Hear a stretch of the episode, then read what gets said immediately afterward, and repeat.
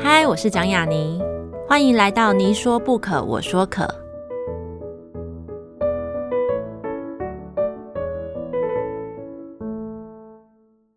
这个节目在爱听听抢先首播，欢迎大家关注我的节目。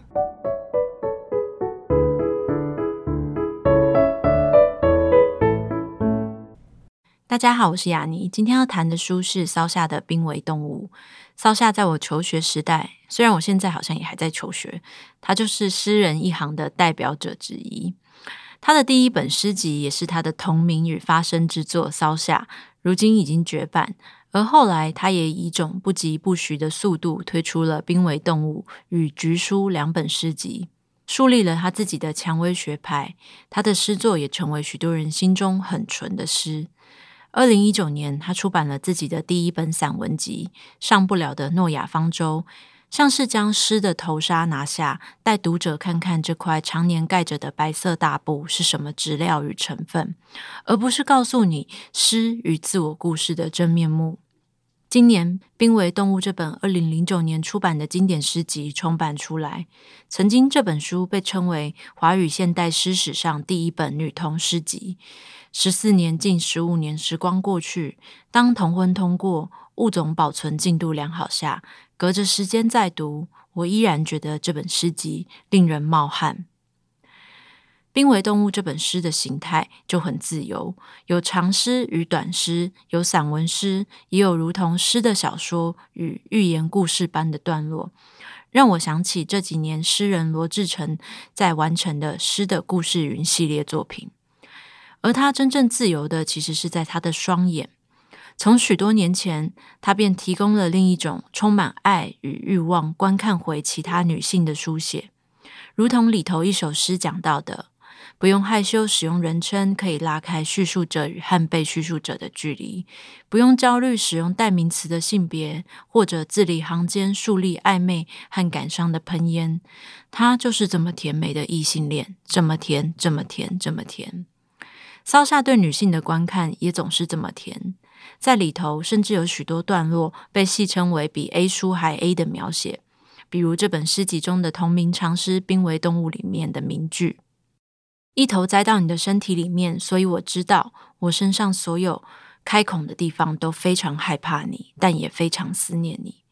我也相当喜欢另一首一刻诗里头的句子：陪你到熔断，淫荡到涨停。骚夏诗作的魅力，其实 A 也一直不是重点，而是一种沉着却带着苦笑的幽默。许多年后，与这本诗集重逢，借由《濒危动物》的重版，我能够再读与细读它，更加看见他对家庭、原生记忆与身体的细写与描绘，让我忽然明白了他的书名《濒危动物》。所谓濒危，原来一直不是指某种性别与性向。所谓濒危，其实是他这个人与每一个人之所以能成为现在的我。这一路走来的惊险与艰难，原来我们都是濒危动物。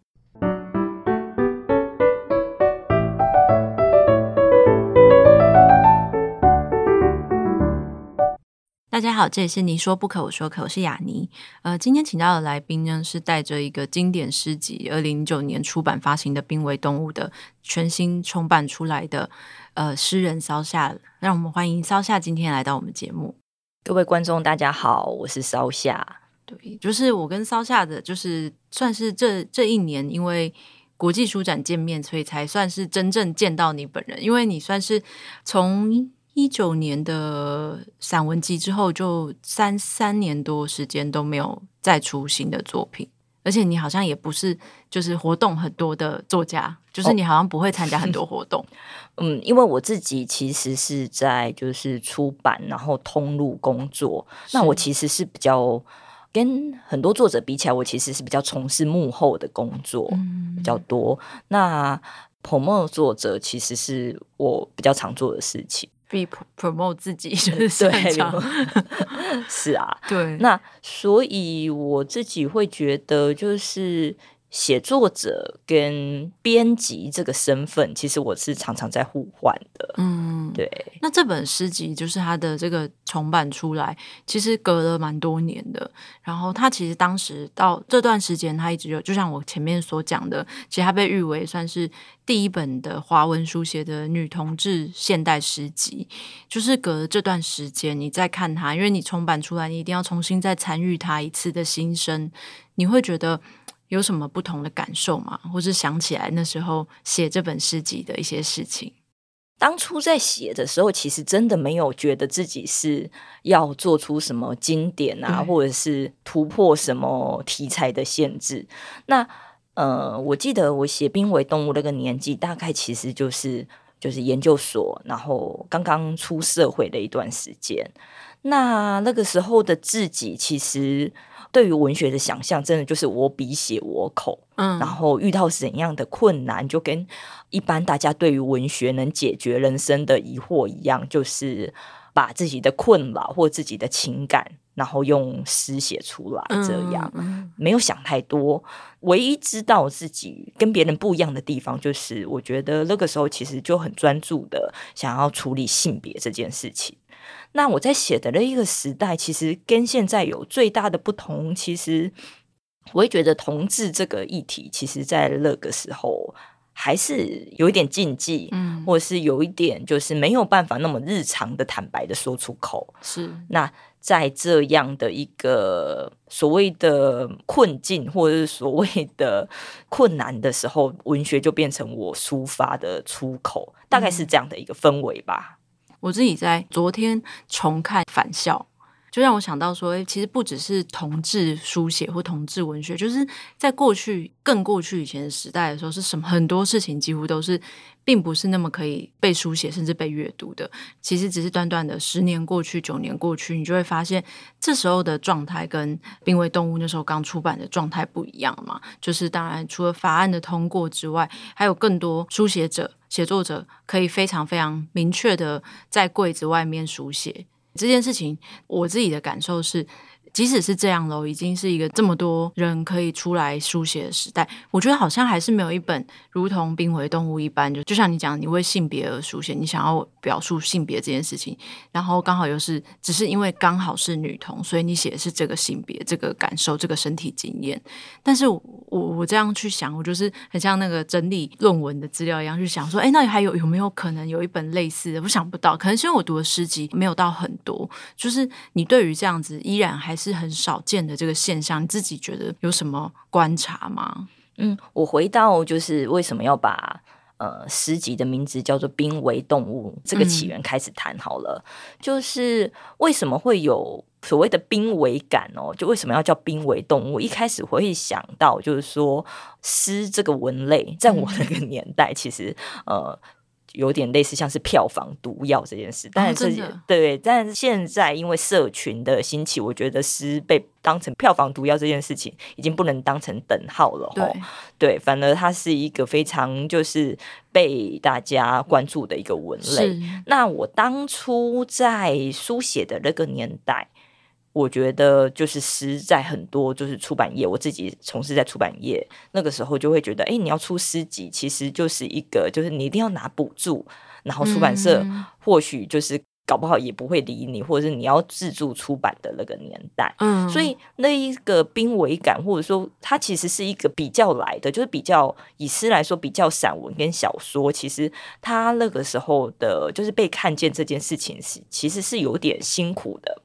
那我们那个时候其实常常有一句，就是有一句笑话，其实就是也讲的很很很让人家伤心，就是说常常会说诗人跟狗一样多，嗯、就是我在某一次的研讨会听到，真的吗？对，就是有长辈这样讲，然后我就觉得哇，好像自称自己是诗人，有时候感觉是一个负面表述，嗯、对对对，或者在或许你。以写诗出道，然后你在职场上，人家会称你是诗人，你其实有时候心里就会觉得毛毛的，你不知道他怎么，人家是这是一个就是称赞，还是一个就是反讽这样子，会听起来耳朵酸酸的这样子，对对对，好。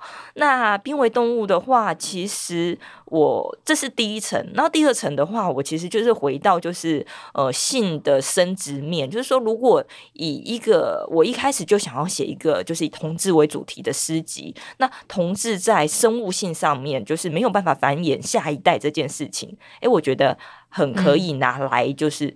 把它变成就是一个譬喻的象征。是，那我可能就在诗集在一开始在定位的时候，它就是一个诗的隐喻了，诗的象征了。从这边就开始进行就是这个企图心了。对，嗯，那我自己来看，就是说，呃，可能吧。我那个时候其实很专注想要做这件事情。嗯，那比起同时代或者是以及现代，其实。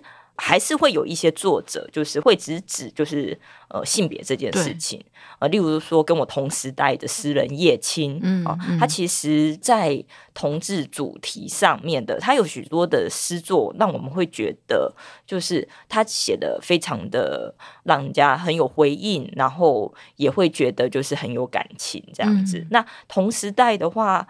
呃，除了他之外，然后我以现代来谈，哦，我可以举大概三个作家，例如说，呃，最近刚出诗集的，呃，颜嘉琪、嗯，小令还有布勒这三位，他其实就是在诗作里面，其实也会直指谈到就是女同或者是同婚的议题，耶。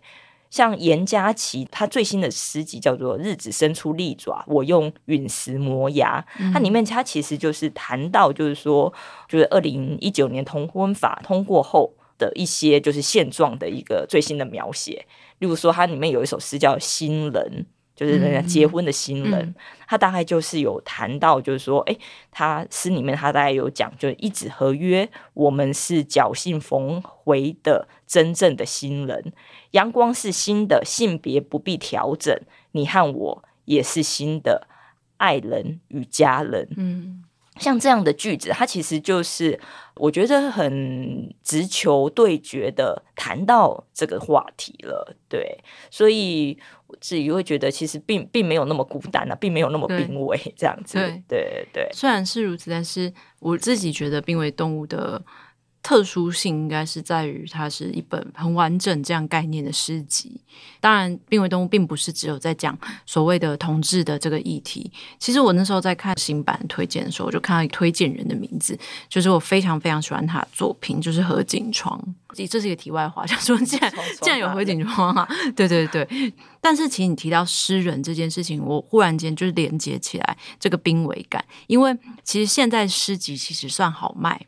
相对于都不好卖之下，它也没差这么多了，应该是这么说。对，但是我想到我刚开始出书的时候，有跟许多比较老牌的出版社合作，然后那时候我常会听到老牌出版社里面比较资深的编辑会会说：“呃，我们不出诗集。”哦，对对，就是好像是因为我后来才明白说，呃，那不是因为诗集比较难做，是因为诗集在他们的心中不好卖。是啊。对，所以这件事情其实是是真的存在的。那你自己在感受，就是可能在呃《骚夏》这本诗集出刚出版的时候，到现在《濒危动物》再版，你自己有觉得诗坛的状况在销售这件事情上没有稍微好一点吗？有，因为社群这件事情，其实我会觉得是对。不管是诗、散文、小说这个文类，呃，对诗来说是影响最大的，哦嗯。对，然后不管是现在就是年轻人常用的，特别是 IG 啦，我觉得 IG 其实对诗来说是一个很好的一个新的载体，因为它一格一格的嘛。然后我会觉得，就是 IG 的那个影像的记录方式，其实我会觉得跟诗是非常像的，因为诗是一个我。非常贴近人情绪的一个文类，我自己这样觉得。嗯、就如果以镜头来讲，诗很像是自拍，小说跟散文，我觉得会比较类似，像中长镜头在记录很多就是事件跟细节。那诗的话，其实我会觉得它会比较是一个情绪的展现，那它也很适合你把它变成特效。嗯哦，所以我觉得 IG 本身其实就是一个很容易就是让诗变得更可口的一个，哦，对对的一个载体。那我觉得现在的状况就是说，很多人会觉得就是呃，IG 诗人这件事情或许是一个贬义吧，对于就是一些比较有所谓的文学嗯底子的。前辈们，或，或是什么网络诗人，对对对，或网络诗人，他或或许是一个可能在正统文学可能会有一个贬义的感觉，是但是我自己会觉得，他就是诗是一个很需要新鲜语言的东西。那这个新鲜的语感夹持着新的媒体过来，那为什么就是不好好的利用它呢？对对对对。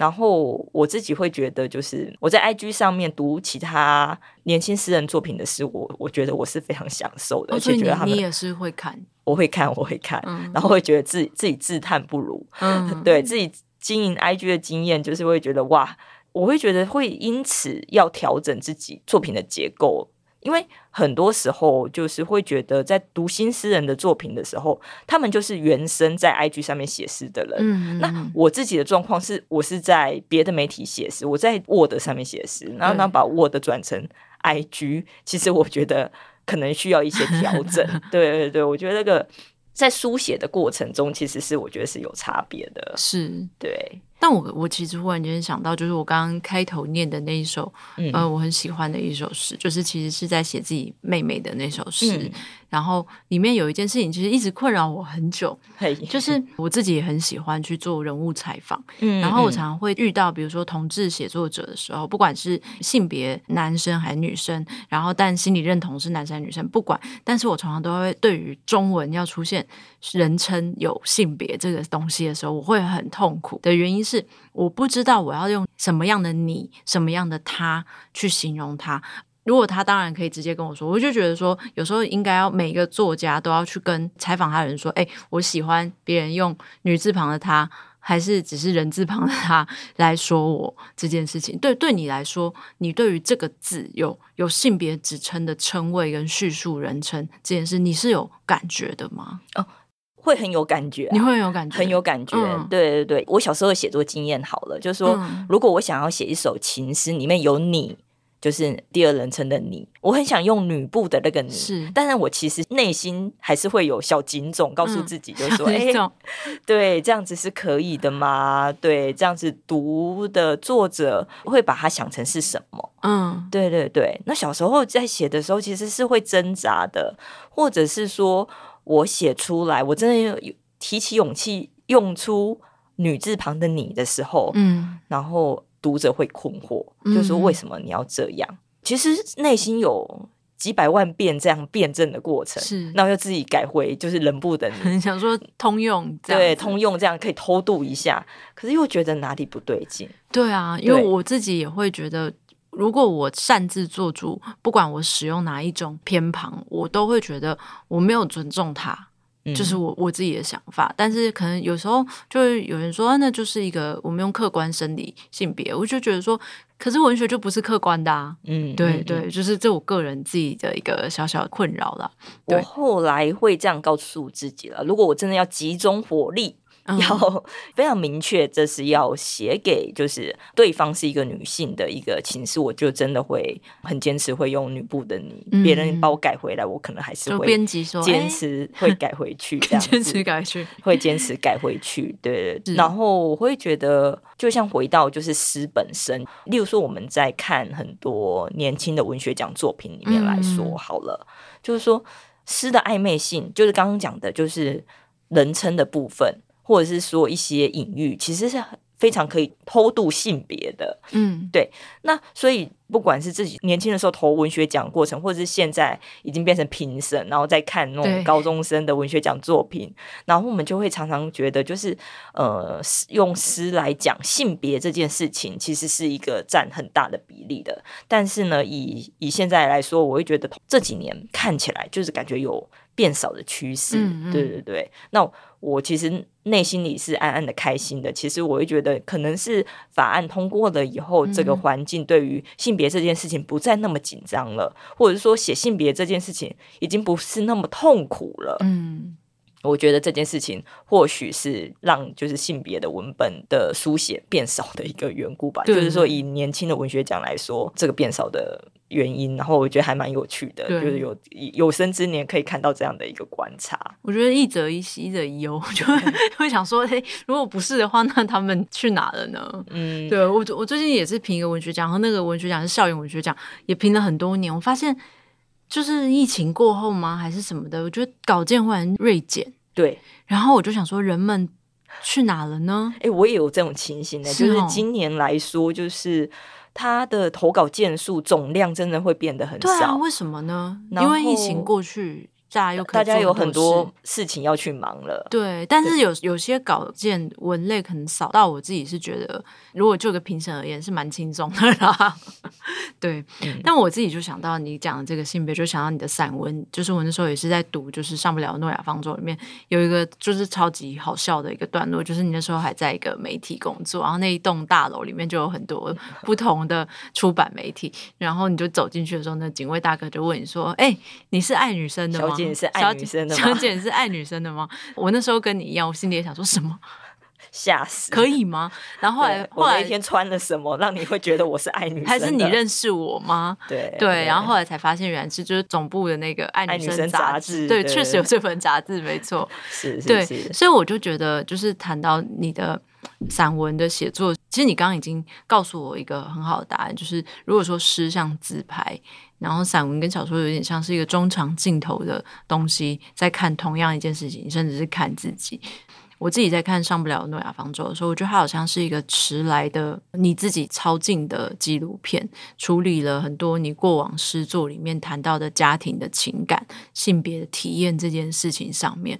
所以你自己会觉得，同样一件事情，你用不同的文体，用诗、用散文去写，你在处理上有什么困难吗？我会觉得哦，诗这个文类它比较类似，呃，像是情绪，嗯，情绪要高于事件，情绪很满的时候，你在写法上面就是，嗯、呃，你要把这个诗写好，你就必须要节制这样子。那散文我会觉得是个事件，你要把事情讲清楚，才能堆叠情绪。好、嗯，那我大概就是用这两个文类的，我心中是这样子评断的。我如果遇到一件我想要叙述的事情，我到底要把它写成诗，或是写成散文？对，我大概就是会用刚刚的那个判别方法来讲哦，就诗是情绪，然后散文是事件，大概就是用它来变成就是我的书写时候的一个判断。嗯，那我自己会觉得，嗯，我自己是一个讲话不太清楚的人，特别是在比较小的时候，就二十几岁。的时候，那所谓为什么讲话不清楚？其实我会归咎于我自己是一个情绪比较内向，然后不太想要与世界起冲突，所以讲话就是常常会暧昧不清，或者是说不把话讲清楚。那这个对于写诗来说，或许是一件好事，但是问题是在你的人生社会化的 过程，可能真的会被刁得很惨，嗯，特别是在就是。所谓的在公司啊，或者在团队工作的时候，那讲话这件事情，我会觉得是训练的哦。然后可能就是在社会化的过程里，我懂得怎么把话讲清楚了，所以才可以后来才能写散文。我会觉得是自己是这样子的耶。对，然后如果没有这个所所谓的社会化的训练，哦，我会觉得写散文真的是一件很辛苦的事情。所以你以前在校园里面的时候，你就是写诗的。对，我就真的只拿诗的讲，因为写散文。就是真的没有办法，真的没有办法，就是写出来以后给同学看。那时候我就给同嗯同班同学，还有孙子平同学，他看完就是说、嗯、真的不行，真的他说真的不行，真的不行，对对对，真的就是没有办法吃这行饭。是，但我觉得现在上面有诺亚方舟里面，尤其是短的散文，你的那个力道真的非常非常的刚刚好，就是那个收放已经到社会化很好，讲话讲的很好的人。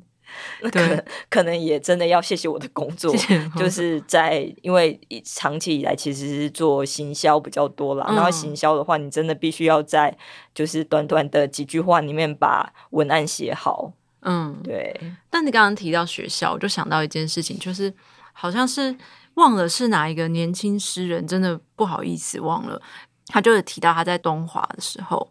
还有形容某一个年代叫做众神皆在的年代，就是你也在，然后子平也在的年代。现在很多人谈动画的话，就是你算是第一代新神 新神的时候，那时候还 OK 吗？那时候的状态好像没有那么的像现在一样，虽然已经不同系的名称了啦，可是那时候可能没有那么严谨，因为你们又是第一个很特殊学制的系，对，嗯、所以你那时候对你来说，你觉得你有得到什么爆发的一个年代吗？读东华那个时候，我应该是所谓的创作与英语文学研究所的第二届，第二届，对，第二届。所以那个时候，其实大家其实很关注这个系所。然后呢，我刚好是那一届里面就是年纪最小的。但并不是我是什么天才，嗯、只是因为就是我真的就是应届应届生 考上这样子。那那当然，同学们大家都是闪闪闪亮亮，都出过书或是得过奖的很多作家。嗯、对，那我那个时候其实有点是像就是没有在状况内的小白兔这样子。对，那我会觉得那个时候的训练，其实因为在。那个时候的东华跟现在的东华，其实我会觉得不太一样，嗯、是因为他那个时候还是非常的天然哦。我会觉得我那个时候很多的生活经验，真的到现在想起来真的是不可思议。算是郊外，对，就是特别是例如说哦，那个时候哦，我我在宿舍外面打篮球，跟同学们打篮球，然后。球出界了，然后我去捡球，然后我就看到就是大概十几双红红的眼睛看着我，是什么？是野兔啊，是野兔，对，台湾野兔这样。那个时候就是东华，其实还有非常多的野兔。你在骑机车的时候来追你的。并不是野狗，是野兔。然后野兔可能觉得你就是这是什么东西，为什么可以跑得比闯进来？对，跑得比我快。然后它有时候其实只是想要跟就是这个跑很快的东西在赛跑嘛。它有时候就会 跑到机车前面，然后你会觉得很可怕，就是你很想闪它，可是你又会觉得好像快要撞到它这样子。嗯、那时候野兔这件事情真的是让我非常的惊讶。对对对，然后。所以，除了生活上面的一个刺激之外，就是说，那同辈的同学会给你很大的类似像就是开天眼一样的刺激，嗯、对对对。是然后那时候是上曾曾曾老师的课，其实也把就是西洋文学一些就是你不可能在中文系读到的东西告诉你。嗯，我觉得那个时候真的很精彩，真的对。然后，所以那时候你其实是没在写散文的，没有哎、欸，完全没有，就是还是写诗比较多。对，那当然啦，那个时候还是呃很希望可以得奖，给一点证明嘛，因为那个时代的副刊还是很难投稿的时代。嗯、对对，然后你能被看见，真的就是文学奖。所以我那个时候是真的就是就努力的写作，是为了要拿奖这件事情。对，然后阅读的部分就是真的很精彩啊，因为那时候常常就会有一种 我是文盲的感觉。是我我理解，应该很多人读过一些，对，或者说他们就是作家了，然后是什么都不懂这样子，对对。然后不管是电影或是嗯呃文学的，就是文本类的，其实那个时候真的读的很多哎，跟大学比起来，就真的得要真的比较努力。所以那个时候应该算这辈子读书读最多的时候吧。对，但对我来说，我看你的诗作的时候，我其实会觉得，相比很多的诗人，不管是以前的还是现代的，很多人的诗是用来致敬的，所以他们会出现非常多的前人的诗的拆解，或是浓缩，或是。直接移植过来，可你的诗其实是非常非常的，就像你讲，它是一种自拍。可是我又感觉出来，如果你没有经历过某一些的，像是被开天眼的某一种宇宙爆炸的东西，其实你可能很难。去完成自己风格的诗，所以我会一直很好奇，说在你的阅读里面，你有什么非常喜欢的诗，或是非常喜欢的作家？对我来说，我觉得问这题通常都很补，就是你会从 这个知道很多人，然后很多脉络，然后会理解很多事情，对。哦，先来讲一下散文好了。其实我最喜欢的散文，可能大家会觉得有点特别哦。嗯、我其实最喜欢的是村上春树的散文。哦、其实我觉得我的散文整个开天眼这件事，就是对于写散文有一点就是受到启蒙或是天启。我其实是读村上春树的《地下铁事件》以及《约束的场所》这、嗯、这两本散文。那这两本其实是。对于奥姆真理教的毒气就是毒气事件，不管是受害者呃地下铁事件，它其实是村上春树去采访受害者的一个有点类似像报道文学的作品。然后约束的场所这本书，它其实就是去采访，就是奥姆真理教的教徒。嗯，那这个采访这两本就是长一直现到现在还是我的床头书啦。那为什么会那么震撼呢？首先第一个就是在采访的过程中，我会觉得，哎，村上春树其实是用一个，首先他是用一个第三人称的观点，先简述每个就是受访者他的背景、他的经历。嗯。然后来呢，他再用就是第一人称的方式记录，就是受害者他的故事。那受害者故事其实就是，嗯，有我们以地下铁事件来讲好了，他其实就是谈的，例如说，就是呃、嗯，一个日本的上班族，那一个是日本的上班族，他从一开始早上他要去上班的途中，然后讲的非常的细微，例如说，他从他去搭地铁，他通常就会搭。地铁的第几个车厢？嗯，为什么要搭这个车厢？是因为他想要在某一个地铁站转车的时候方便，所以他一定要搭在哪一个车厢？这样日复一日的生活，像蚂蚁一样的努力。但是问题是，毒气事件完全改变了他的人生的这件事情。嗯，那对于细节上面的描写，以及就是人在家庭里面的地位，或者在公司里面的地位，这样的细节，我在当初在读的时候。我非常的震撼，那非常震撼的是第一个，就是说每一个几乎每篇都是一个就是不同行业的。那你讲难听一点，他其实是一个非常非常像的上班族，可是大家都会在不同的故事里面，他会走到不同的人生。嗯，那这样的细部的东西，让我回到就是自己，诶，或许。并不是散文这件事情，你要写散文这件事情，并不是你一定要经历过什么惊涛骇浪的大事件。所有的小人物生活的小细节，或许只要把它记录下来，就有可能就是变成一个很大的故事。嗯，对，我我其实是在阅读他们的作品，在村上的这两本作品的时候，得到很大的。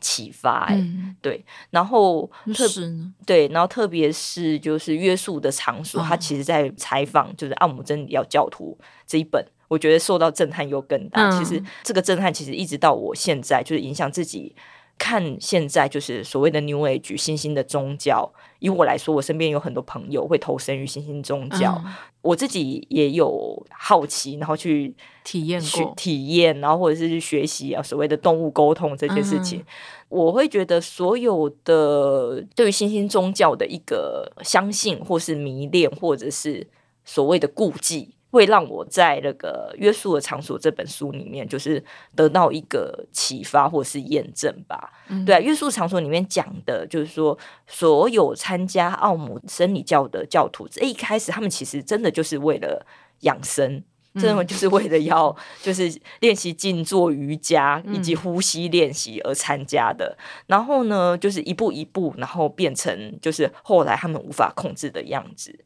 然后我自己会回到，就是说，我现在或许自己在经历的，就是，哎，我好像也是在学这些东西，是然后在指引你，就是做这些练习的人，我常常有时候我会非常的出戏，这就是让我 很多时候没有办法，就是好好的，就是练就是练完毕业不带任何顾忌。为什么会出戏？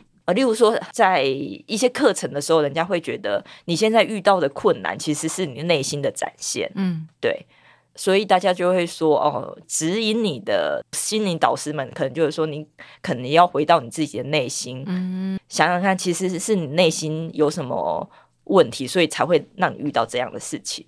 那我自己就会跳出来说，那这不是就检讨受害者 太出戏了。对，我就非常的出戏。然后老师可能就会告诉你啊，对你真的太喜欢用脑子思考了，所以你永远就是学不会，就是呃，就是让身体去回应，让身体去决定的事情。没错，没错。然后我就说，可是可是我没办法，可是我真的就是还是会卡在你，你这是就是在检讨受害者嘛？对对，就脑脑里就是有很多声音。音就会出现。对，你你你你说的是对的。我我刚刚一直以为出戏是像我有时候上瑜伽，嗯、我会遇到某些老师，然后我会出戏的原因是他们不小心穿太辣。辣 辣到我整个人静不下心，我想说啊，老师你说的对，我现在要做这个姿势，但我只看到老师的胸部 而已，这样子。对，我我刚刚原本以为除夕这个，但我自己其实觉得这两本就是村上春树的散文，其实是某一种很特殊的散文形态跟风格啊，它比较像是台湾没有的，但是其实欧美世界也非常多这种类型的所谓的非虚构文学啦。对，嗯嗯，那你在华语写作里面有可能身边有很多朋友都是写散文的，就是你有一些或者说喜欢或者受到他影响的作品吗？这个部分哦，我好像就说出来是什么羽羽球羽哦，没有 哎，没办没办法，没办法。对对对，这个我会觉得我你在问这一题的时候，我脑中倒是一片空白，一片空白。对对对，就是华语的散文。会看，可能觉得有些哦写的很好，但就是写的很好。嗯，就是副刊上面的某几篇吧。对对对，老实说，你问这个问题的时候，我脑中是一片空白的。嗯、我我我脑中还是对，还是还是外国人比较多。对啊，对啊。对那诗应该就哦，诗的话，我还是要比较推荐，就是我同时代的几个作者，嗯、我会蛮喜欢。金相海以及孙子平、嗯、是对，那为什么会特别想推荐金相海呢？是因为我，我自己是一个非常羡慕你可以用口语化或者是说网络的语言录诗的一个、嗯、一个做法。那他们两位其实，在声音的掌握上，其实是非常敏感、非常厉害的。那我特别是谐音这件事情的掌握，嗯、我觉得我一直都做不到，非常的厉害。对对对，然后那。他们也会非常的呃直白的把就是口语化或是网络用语直接用在诗作里，我、嗯、我其实是非常羡慕的耶，对对对，所以我会会蛮崇拜像这样的做法。那包括现在就是我在读年轻人的作品的时候，我会觉得如果常常你可以把就是网络上面的几个用语，然后很灵巧的缝合在诗作里面。我会觉得读起来非常的喜欢，嗯、对对。但我前面刚刚分享，就是我很喜欢的那个《一刻十》里面那句，就是你把股票用于哦，对、在诗，我就觉得也很好。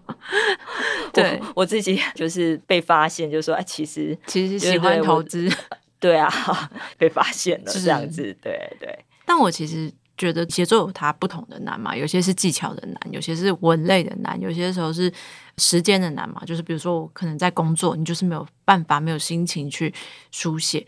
然后我觉得其中一个难其实是诚实这件事情。嗯，然后我那时候读到菊书的时候，我自己就很喜欢诚实的字这一篇。然后其中好像有一段就是写说，纸令人诚实是纸嘛。然后面对诚实，人是否还能写字？我这时候就觉得好像被。打到还是什么？虽然说我用的纸可能是 Word 的白纸，但它在某种程度上，它对我来说，它就是我的纸啊。所以我在读你作品的时候，常常会觉得诚实是一个我常常会感受到的一个感受。可是那个感受不是像是我有时候读了某一些散文作品，然后他去揭露了非常多呃他自己在家庭跟情感受到的创伤，比如说创伤当天那个时刻，对方跟他讲了哪一句话，他全部都写下来，直接告诉你。你就是什么脏话也写，难听的话也写，那些都写下来的诚实，不是你我在你文章里面读到的诚实，是一种感受。就像你讲，他可能比较像是一种情绪。我知道这个人正在跟我诚实的讲话，诚实的书写着这件事情。所以对你来说，你自己有意识到这件事吗？就是要怎么样去对自己写的字诚实这件事情，需要透过练习吗？我自己会觉得哦，就是写作这件事情，人家常常就是说哦，没有灵感，没有灵感。嗯，但我觉得，特别是就是写久了，一直到现在，我觉得写作这件事情并不是灵感，而是手感。嗯，对，我我觉得我其实已经忘记灵感是什么感觉了。是对，我比较会觉得，就是以前来说比较有效率的写作，是把自己当成一个。人家说的空的容器这样子，嗯，它是一个接收体，然后你再把找时间写下来，所以手感就是让自己有时间写作这件事情变成，呃，我觉得现在来说就是一个写作者比较重要的事情。是它有点类似像是运动员，你必须要留时间给自己运动，嗯、不然你的肌肉会萎缩，大概是这个概念。那回到就是诚实写字这件事情好了，就是说，呃，大家会觉得就是写作可能是透过脑，但我刚刚讲的是透过就是手感。嗯，那自己要怎么样把就是诚实的情感写下来呢？我自己多年来的经 验，我自己会觉得，像你的身体必须要跟你的头脑抢时间。嗯，在你的内心小警总还没发现你写出，就是写出。要被检查的情绪之前，你要先早于他先写下来。嗯，那很多时候我觉得讲的比较嗯比较粗俗一点，我会觉得写作很多时候对我来说，它是一个事后不理的动作。对对对，你要赶快先就是把它记录下来，然后或许等你把这个东西写下来了以后，你或许再有时间再去修改。让你的头脑再来就是干涉它，但是你在头脑运作之前，你必须要在你的身体必须要先把东西留下来，这样子。嗯、对对对。那诚实这件事情哦，我会觉得，嗯，我我曾经在一本书叫做《呼吸写作》里面看到一句话，嗯、就是说，呃，我们的每个写作者其实都有一个，就是有点类似像就是检查的系统。那有风险的东西，其实是常常是会比较动人的。就是你你要穿越你心中的小金钟留下来的东西，那其实这才是最动人的东西。嗯。那我自己就是常常要会告诉自己这件事情，对。但对你来说，那个尺度在哪边？就像我刚刚讲，我常常会读到很多作品，它已经不是呃穿越小金总这件事情，它是杀掉小金总，直接呈像是 A 片一般的呈现。对对对，对，对，可这种我自己在读的时候，我会我当然会记得，我一定会记下来。嗯、可是我会去打个问号，原因是它会不会不够诚实呢？因为现实生活中，你不可能，你是杀不掉那个小警总，你是杀不掉这个世界的啊。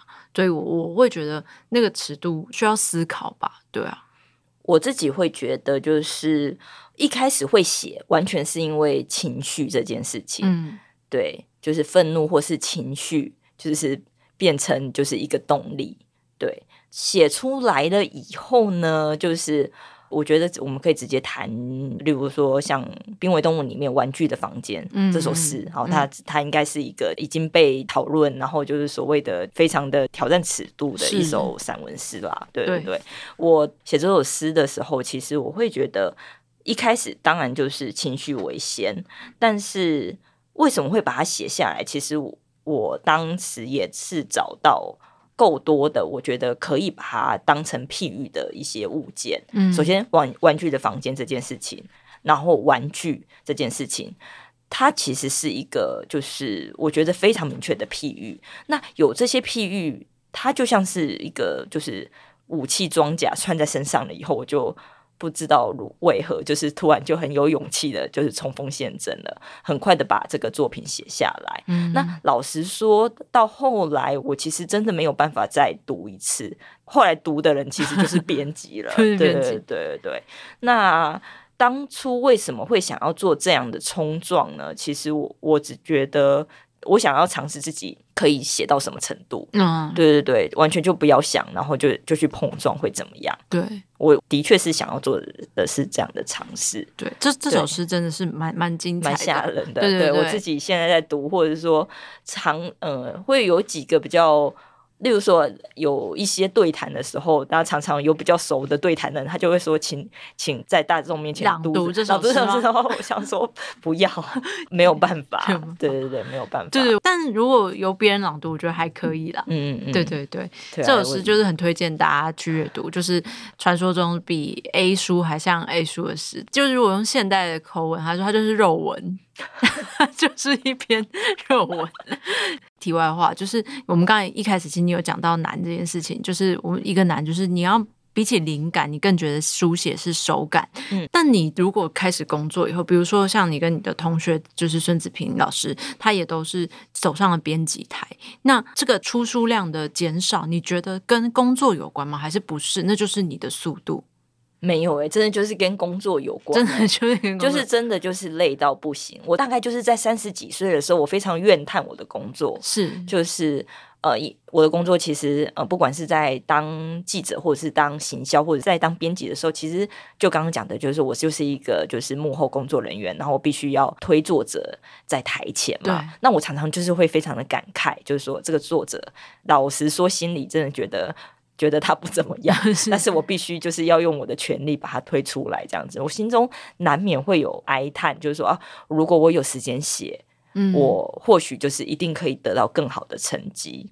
然后呢，其实日子这样子过来，我其实呃有非常长的时间，我根本其实真的就是放弃烧夏这个名字，嗯，放弃想要写作的这个身份了。的确是有，但是后来为什么我反而会感谢我的工作呢？因为我会常常会觉得它其实是一个，就是让我看到。人间的一个窗口，嗯，那就像是刚刚跟雅玲谈的时候，就是说你要问我说，就是哪一个散文作者曾经给我有启发？那我自己会觉得，我我好像就是一个在猪肉摊 卖猪肉的人，常常面对非常多的猪肉，我会觉得我真的没有办法告诉你，就是我会特别喜欢哪一个品相，因为我觉得我真的就是一个在书的出差上工作的人，尤其是华文市场，对对对，华文市场，然后其实大家都有他的好，嗯、然后他。他们都会给我养分，那突然紫色谁给我的养分比较多，我我会自己非常一阵心虚，嗯，就是有时候真的就是一个工作的流程这样子，对。那现在我会觉得非常感谢我的工作，是因为常常有时候我会觉得，呃，一个问题就像是一把刀这样切下来，然后我看到。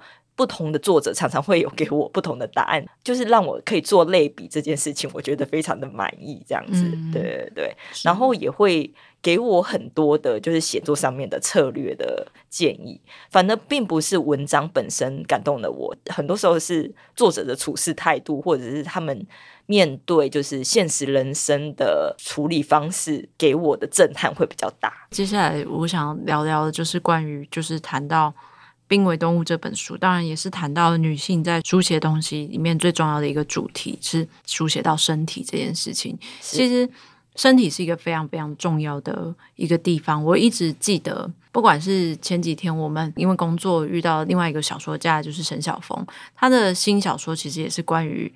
就是很多身体的地方。那我也记得很多年前我出第二本散文集的时候，那时候嘉贤帮我写的推荐序，那个推荐序那一篇文章就叫做“有身体好好”。这件事情，我后来等到自己。去学院里面读书，你就会一直不断读到女性书写最重要的地方。最简单的一个方式是从你开始凝视自己的身体开始嘛。那我就会很想知道说，当你的诗里面总是有很多女性的身体，不管是那个身体是玩具 还是什么，就是它总是有非常多自己的身体跟别人的身体，然后到器官到很多很多的地方在认识它，好像你在透过写诗也在认识它这件事情。那我们除了这些方式，我们要怎么样认识身体呢？因为我一直到现在，就是我认为这件事情一直都还是很首要的事情。是我觉得大部分的女生都还是很害怕自己的身体。对，嗯，我会想到一个比喻哦，常常就会觉得，就是身体要疼痛的时候，你才会感觉到那个器官的所在；嗯，身体要生病的时候。你才会感觉到那个器官的所在，例如说啊，我在鼻塞，我才知道我现在有鼻子；嗯、是我在耳鸣，我才知道哦，我的耳朵它在那里；或者说我眼睛痛，好，我看不清楚，我知道我的眼睛想要跟我对话。嗯，那我们的性器有时候带给我们舒服，带给我们快乐的时候，嗯、那为什么我们不能就是直接为他就是做一些记录或回应呢？那其实是。我自己对于身体这件事情最一开始的想象的书写的起点哦，因为通常大家写到身体，通常都是从疼痛开始，嗯，那为什么不能从快乐开始呢？嗯，对，这就是让我就是推进，就是说，或许我们可以把性这件事情用文字写下来，但是问题是。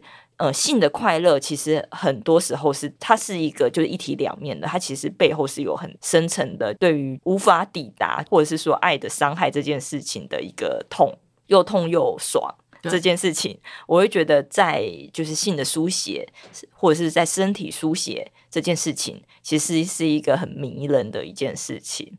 所以这是我对身体的一个疑惑以及疑问，嗯、然后我也把它就是放在就是作品里面，变成一个就是想要处理的问题吧。嗯，对，我大概是对于身体书写永远有很多的疑惑，然后。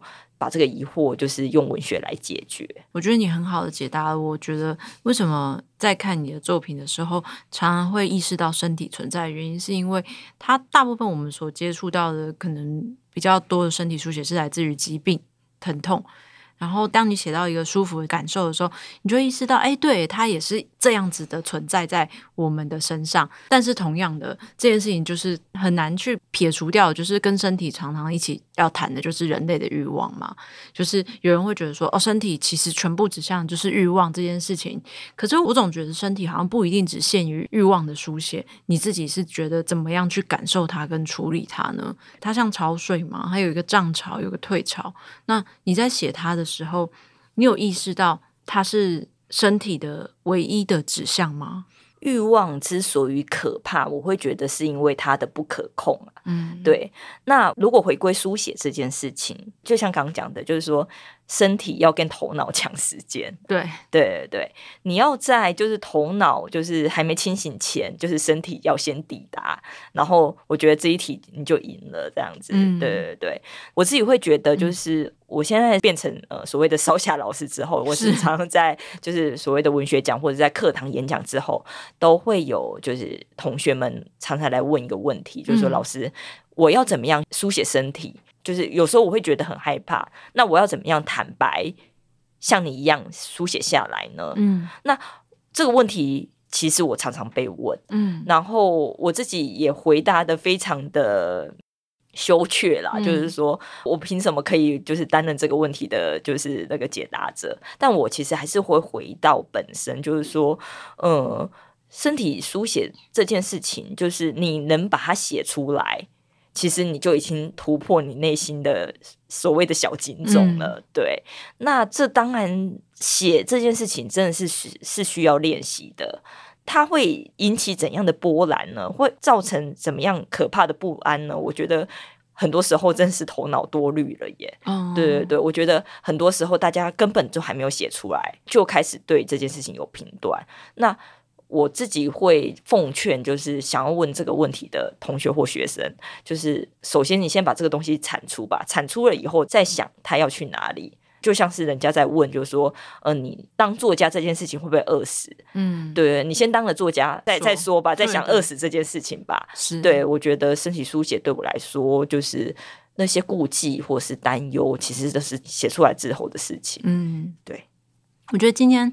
的一个学到的东西是，我们要瞒着小金总做一些事情，这样你总要先瞒着他，或是你这样，你才可能才有真正的，不管是创作的产出，或者是一个好的作品。就是我最后想要讲，就是我那时候看后记的时候，就其实就是这个东西吧，情绪的东西，跟随情绪，然后快于心中的小金总这件事情所书写下来的诗是纯的，可是纯的不一定是好的嘛。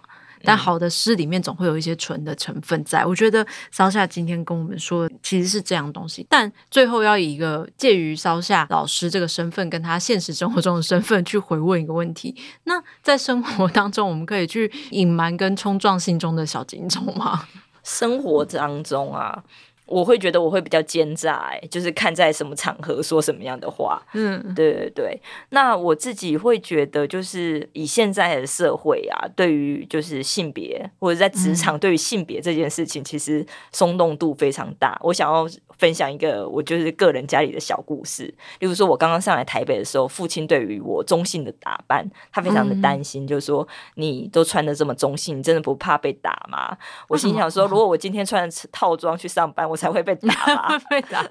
对，那所以呢，就是我们回到就是性别的样貌这个部分，或者是说刚刚讲的小金种这个部分哦，就是你想象中的小金这种，其实跟现实状况的真的落差。其实是非常的大的吧？嗯、对，其实不用想太多。是很多时候，就算是现实生活当中，可能也并没有自己想的那么艰难。对啊，想想就是一开始我那个就是爱女生那件事情，其实也是心中的小警钟，对对对，也是心中的小警钟。然后人人家根本没有想到，是是想到那么多，对对对对。好，那我们今天算是不管写作与生活当中都学到一些奸诈的事情，我觉得很好。就是谢谢小夏老师，然后不管如何，希望期待你下一次。